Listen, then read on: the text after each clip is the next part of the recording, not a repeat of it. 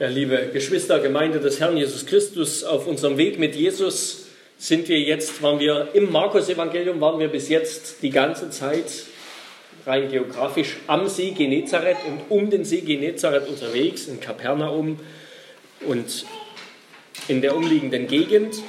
Und jetzt bricht Jesus auf vom See Genezareth nach Nazareth in seine Heimatstadt. Es liegt circa 40 Kilometer südwestlich von Kapernaum.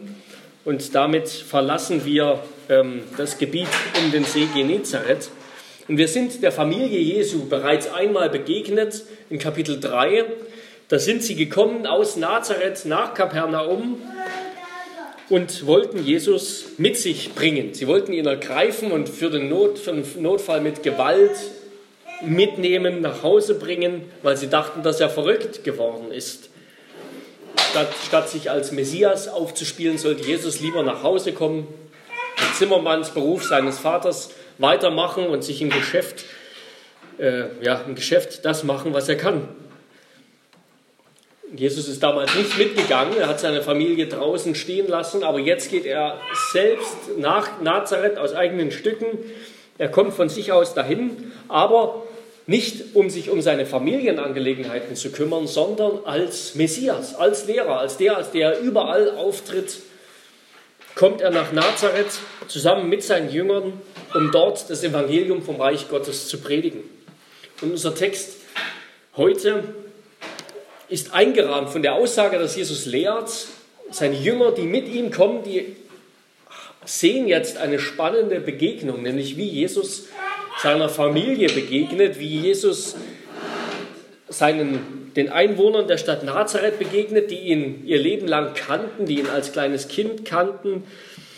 Ähm, und wir dürfen mit den Jüngern diese, diese Erfahrung, diese Begegnung machen. Jesus kommt zurück in sein Dorf und mehr als ein Dorf war Nazareth nicht.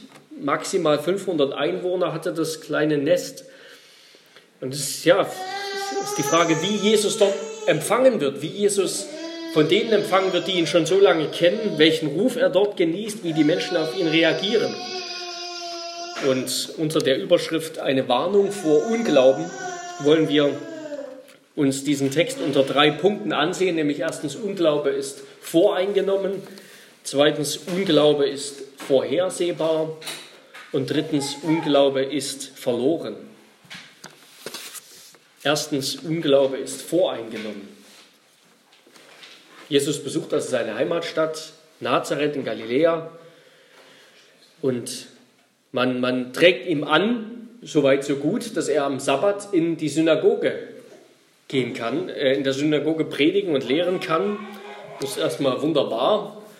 Und dann tut er das, er predigt in der Synagoge, aber im Gegensatz zu, zu anderen Orten, wo er von der begeisterten Menge fast schon erdrückt wird, sitzt er dort oder, oder predigt und lehrt er dort vor ernsten Gesichtern und kritischen Mienen. Von einer begeisterten Menge ist auf jeden Fall nicht die Rede. Und seine Predigt stößt auch nicht auf offene Ohren oder anders gesagt, seine Predigt wird eigentlich überhaupt nicht gehört und wirklich beachtet. Es geht einzig und allein um seine Person. Ja? Der Prediger wird gegrillt nach dem Gottesdienst und in den Gesprächen der Gemeinde. Es gibt viel kritisches Getuschel und das alles wird immer lauter und wendet sich sogar an Jesus selbst. Die Menschen waren erstaunt, heißt es da, aber das ist, ist kein positives Erstaunen, sondern ein, ein kritisches, ein, ein ablehnendes Staunen. Sie fragen sich, was das, was, wie, wie er dazu kommt, sich hier als, als Rabbi aus, auszugeben, als Rabbi durch Israel zu ziehen, eine Jüngerschar um sich zu sammeln und mit ihnen durch das Land zu pilgern. Wie kommt, wie kommt der denn dazu? Und, und Markus gibt uns das eigentlich, gibt uns das auf eine gute Weise wieder, wenn er schreibt, dass sie nicht mal seinen Namen nennen. Ja, wie, wie kommt der dazu? Wie, was lehrt er da? Woher hat er das? Wie kommt er auf diese Ideen? Wie kommt er auf diese Lehren? Sie, sie hinterfragen überhaupt nicht, sie hören gar nicht mehr auf seine Predigten, auf seine Worte, sie hinterfragen nur seine Persönlichkeit und seinen Charakter und seine Herkunft. Woher hat dieser solches? Und was ist das für eine Weisheit, die ihm gegeben ist, dass sogar solche Wundertaten durch seine Hände geschehen? Und dabei können wir davon ausgehen, dass Jesus dort in Nazareth sicherlich genau das Gleiche gepredigt hat wie überall. Er hat mit der gleichen Klarheit gepredigt, mit der gleichen, die gleiche Aussage gepredigt. Im Lukas-Evangelium wird uns gesagt, wird uns ein bisschen mehr über den Inhalt seiner Predigt gesagt, nämlich dass er aus dem Propheten Jesaja vorgelesen hat über das Reich Gottes, wie es der Messias bringt. Also er spricht über die angebrochene Zeit, das Reich Gottes, das kommt, dessen Bote und Träger er selber ist. Die Herrschaft Gottes, die endlich die ganzen Verheißungen aus dem Alten Testament erfüllen wird. Und wie überall hatten seine Worte bestimmt auch dort in, in Nazareth Wirkung. Und genau das haben wir ja im Gleichnis vom vierfachen Ackerfeld gehört. Der Prediger streut das Wort, streut den Samen des Wortes aus und es fällt auf jeden Fall in die Herzen der Zuhörer. Die Frage ist, was für eine Reaktion das dort hervorbringt. Der Samen des Wortes wird durch die Verkündigung ausgestreut. Sein Wort trifft die Menschen, es fordert die Menschen heraus es fordert ihr gewohntes Bild von Jesus heraus, in ihm mehr zu sehen als einfach nur den Zimmermann von nebenan, in ihm vielleicht sogar mehr zu sehen als einen Propheten, vielleicht sogar den Messias, den, der das Reich Gottes bringt, vielleicht einen Boten von Gott, den Sohn Gottes selbst. Aber genau das wollen die Nazarener nicht die Einwohner Nazareth seine Predigt hören. Das wollen sie nicht hören. Jesu Worte stoßen sie ab, sie reizen sie zum Ärger. Das, dieses Wort, er, er, ist ihnen, er wird ihnen zum Anstoß, das, da steht das Wort Skandal dahinter. Er wird ihnen zum Skandal. Jesus, Jesus reizt sie oder Jesu Worte reizen sie an zum Unglauben. Und so, und so beginnen sie Unterstellungen vorzubringen. Sie bringen Unterstellung vor, vielleicht ist er ja doch verrückt, wie, wie, wie Jesu Familie, wie, wie die das behaupten. Vielleicht ist er ja doch verrückt, wie, wie seine Geschwister gesagt haben. Er war ja auch, er ist ja auch eigentlich gar kein Rabbi. Er war auch bei keinem Rabbi in, in der Schule. Und wenn man damals nicht beim Rabbi in der Schule war, das hieß sozusagen, man war unstudiert. Also, was es zu beweisen galt, er ist eben nur ein Zimmermann. Mehr ist er nicht. Das hat er gelernt, das kann er. Und die großen Rabbis unserer Zeit, die Pharisäer aus Jerusalem und so weiter, die hielten ihn für vom Teufel besessen. Vielleicht ist er das ja wirklich. Wahrscheinlich haben sie recht. Und uns kann er ja auf jeden Fall nichts vormachen. Vielleicht den Dummköpfen aus Kapernaum, die alles glauben und jedem hinterherrennen. Aber wir, wir kennen den ja. Wir wissen ja, wo der herkommt. Seine Geschwister wohnen ja hier.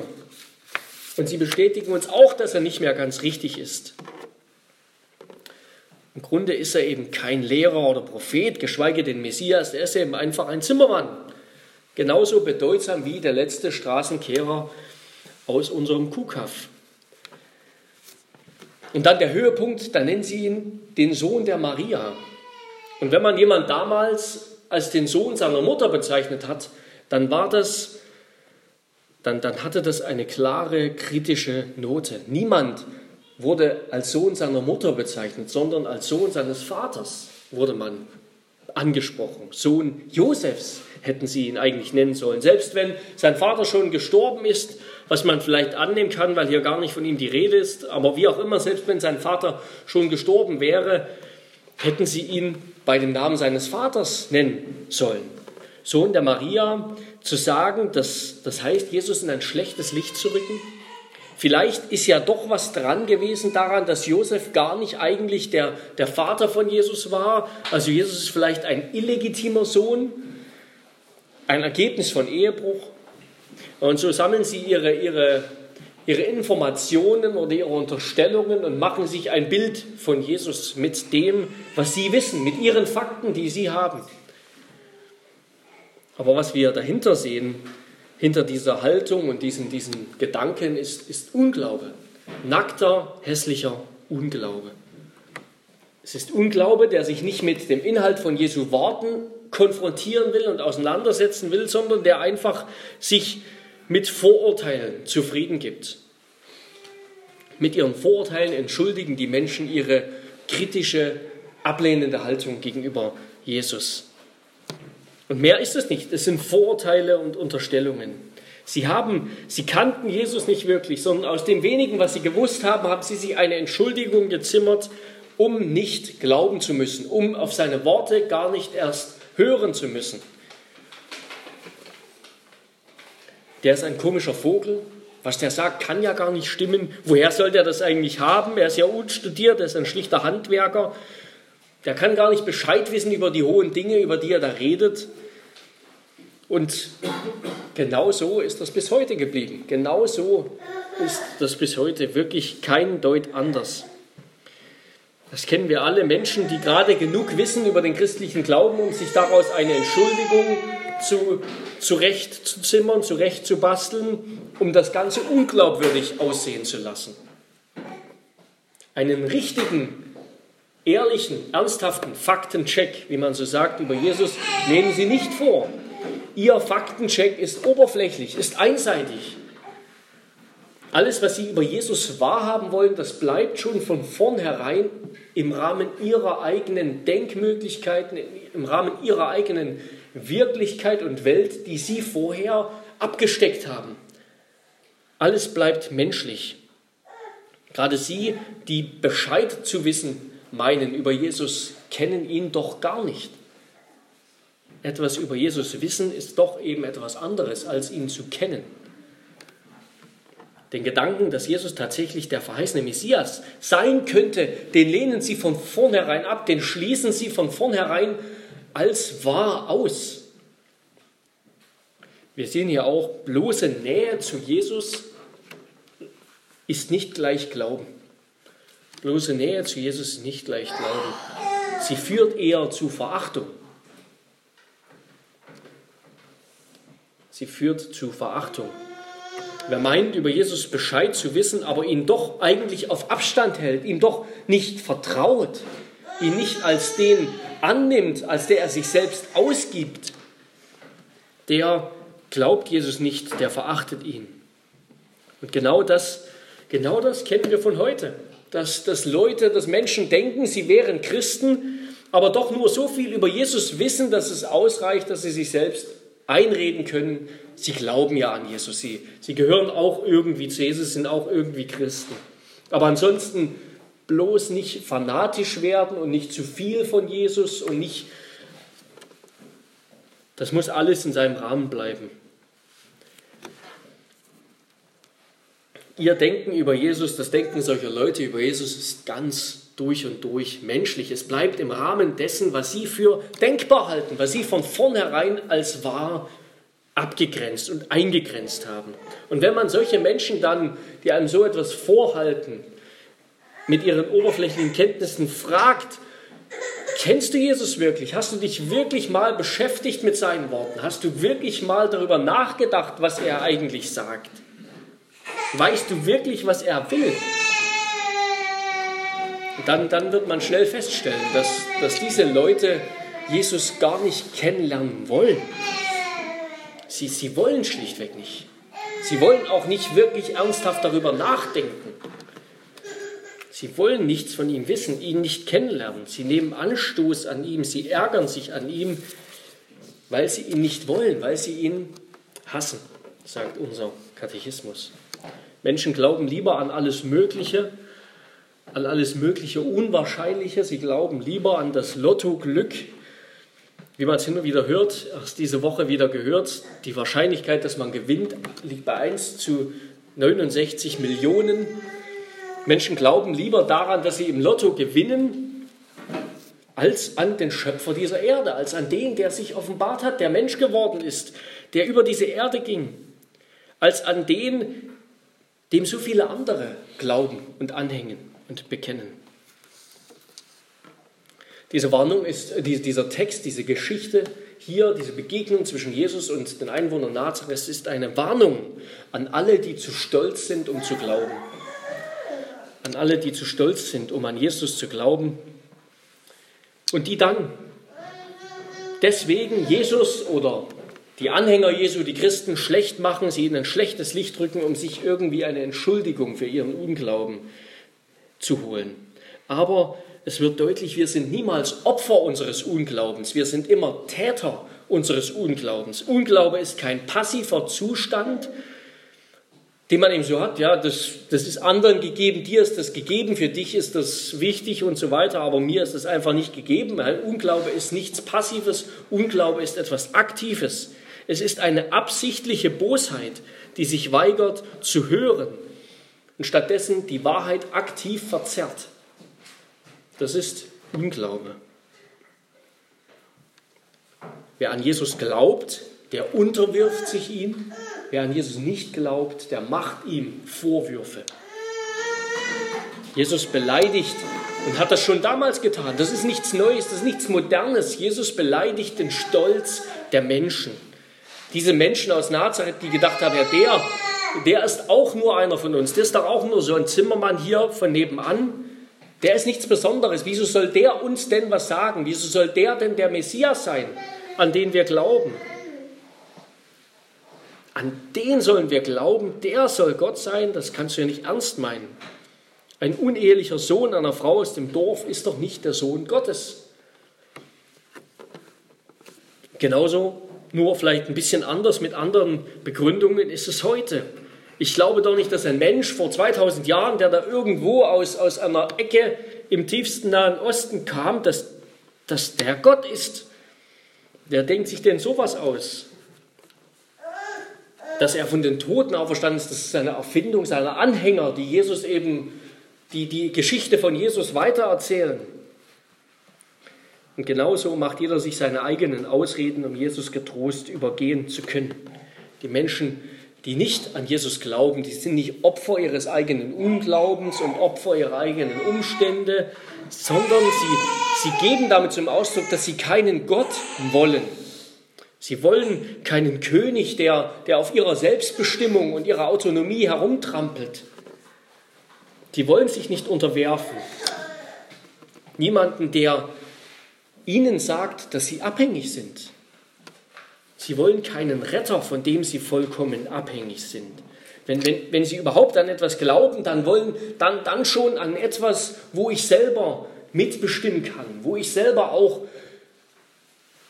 mich mitretten kann, wo ich irgendwie selber etwas wert bin. Ich will an etwas glauben, was mir einen Wert gibt, was mir sagt, ja, du kannst etwas tun, du kannst dich selbst aus dem Sumpf ziehen am eigenen Schlawittel.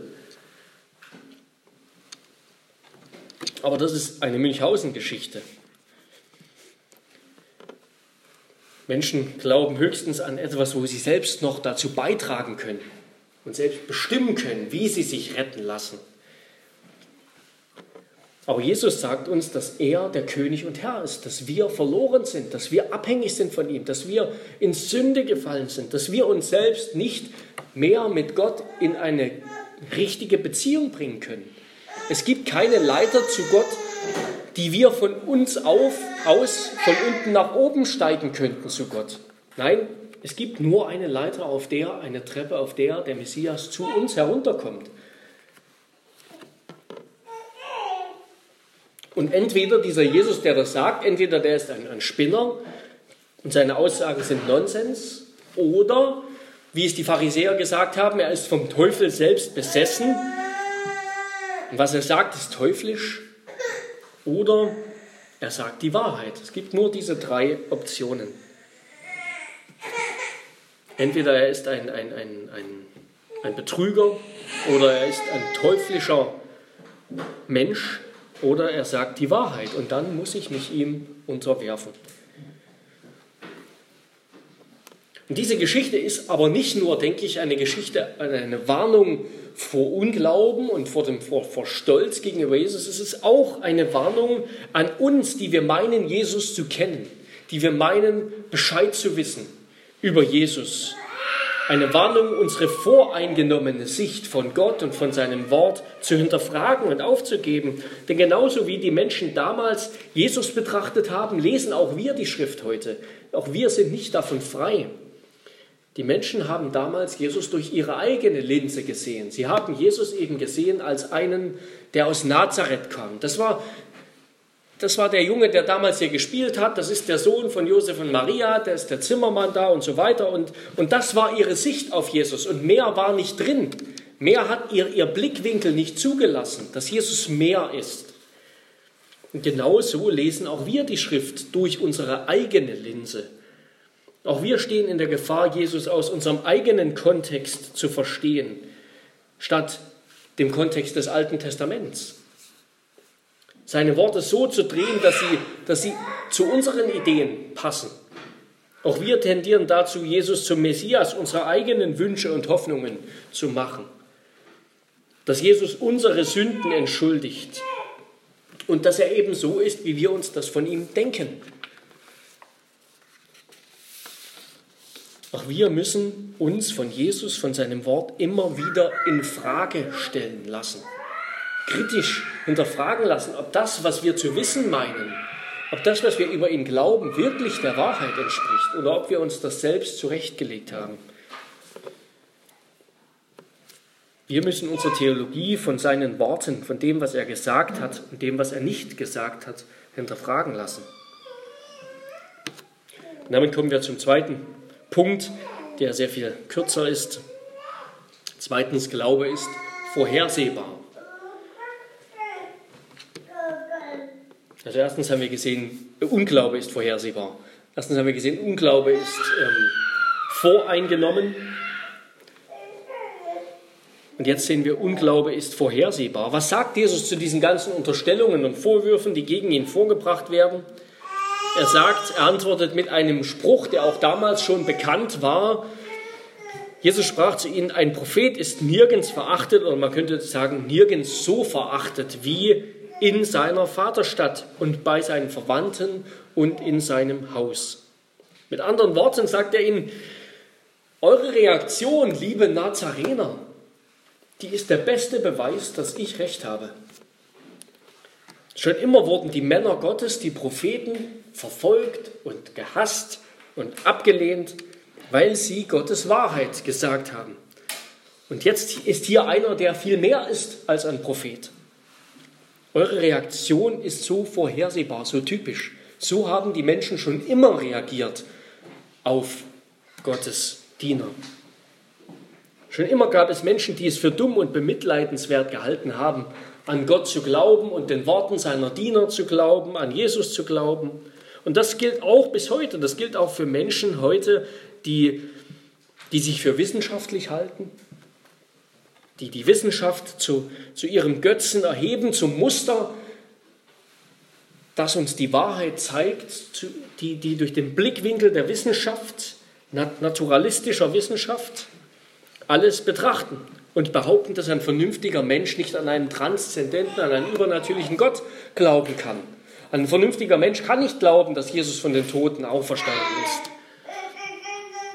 Aber auch für solche Leute, die, die sich mit ihrer Neutralität schmücken wollen und sagen, ich, ich sage ja nur, was die Wissenschaft sagt, nur was, was man eben rein neutral sagt. Nein, auch für sie gilt, was, was eine, eine Professorin des MIT, äh, nachdem sie zum Glauben kam, erst kürzlich geschrieben hat. Sie hat geschrieben, Rosalind Picard, mehr als alles andere wollte ich die Phase der Religion überwinden, weil ich wusste, dass ich keine Religion wollte.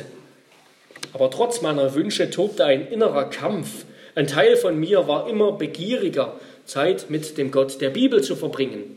Aber eine irritierte Stimme in mir bestand darauf, dass ich wieder glücklich sein würde, wenn ich weitermachte wie bisher. Auch wir mit unserer ganzen betonten Neutralität sind nur Menschen. Auch Wissenschaftler sind nur Menschen, die Entscheidungen treffen, die voreingenommen sind, die zu bestimmten Gruppen gehören und gehören wollen. Auch dort ist Unglaube eine, eine bewusste, aktive und letzten Endes unmoralische Entscheidung. Insofern ist Jesus nicht erstaunt über die Ablehnung, die er erfährt. So hat es schon der Prophet Jesaja angekündigt. Heißt es in Jesaja 52 und 53. Er Der Messias hatte keine Gestalt und keine Pracht. Wir sahen ihn, aber sein Anblick gefiel uns nicht. Verachtet war er und verlassen von den Menschen, ein Mann, der Schmerzen und mit Leiden vertraut. Wie einer, vor dem man das Angesicht verbirgt, so verachtet war er und wir achteten ihn nicht. Jesus sagt, das, das bestätigt ihr. Er bestätigt, was die Propheten schon immer gesagt haben, dass die Menschen Gott hassen und seinen, seinen Diener hassen und seinen Sohn hassen. Und er gibt damit natürlich auch seinen Jüngern indirekt eine Botschaft mit auf den Weg, auch uns eine Botschaft mit auf den Weg. Jeder, der etwas von Gott sagt, der in dieser Welt den Mund aufmacht und für Gottes Sache eintritt, der Jesus bezeugt, der wird auch Ablehnung erfahren. Der wird auch Hass erfahren. Das braucht uns insofern nicht überraschen.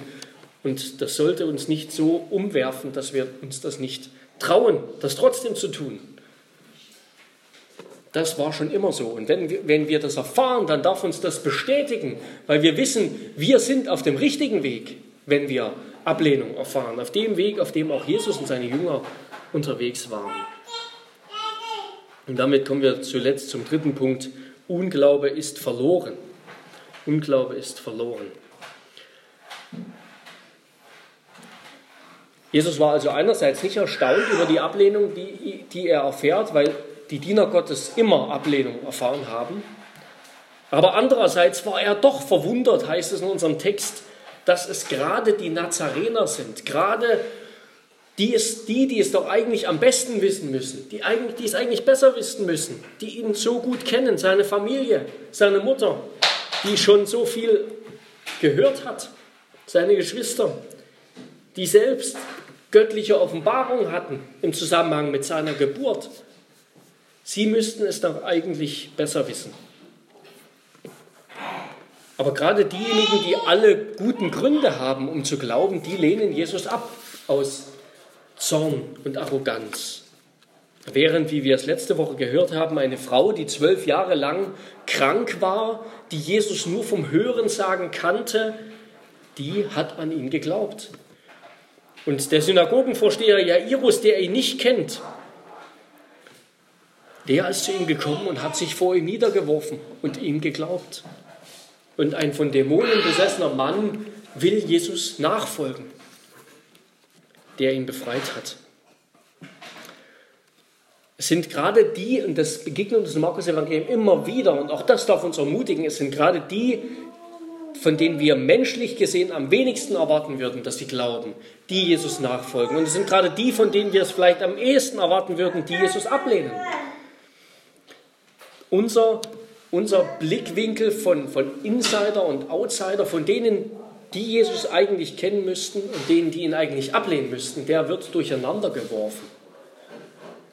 Und es ist auch wichtig, dass wir das hören. Dass gerade die, von denen wir am wenigsten meinen, dass sie dass sie glauben, wenn wir ihnen etwas vom Evangelium sagen, gerade die, gerade die werden glauben. Und dann heißt es weiter, dass Jesus dort keine Wunder tun konnte. Jesus konnte dort kein Wunder tun, außer einigen wenigen Kranken die Hände aufzulegen und sie zu heilen. Und das sagt uns zum Abschluss zwei Dinge über Jesus, nämlich erstens zeigt es uns die menschliche Seite Jesu hier. Jesus zwingt niemanden zum Glauben.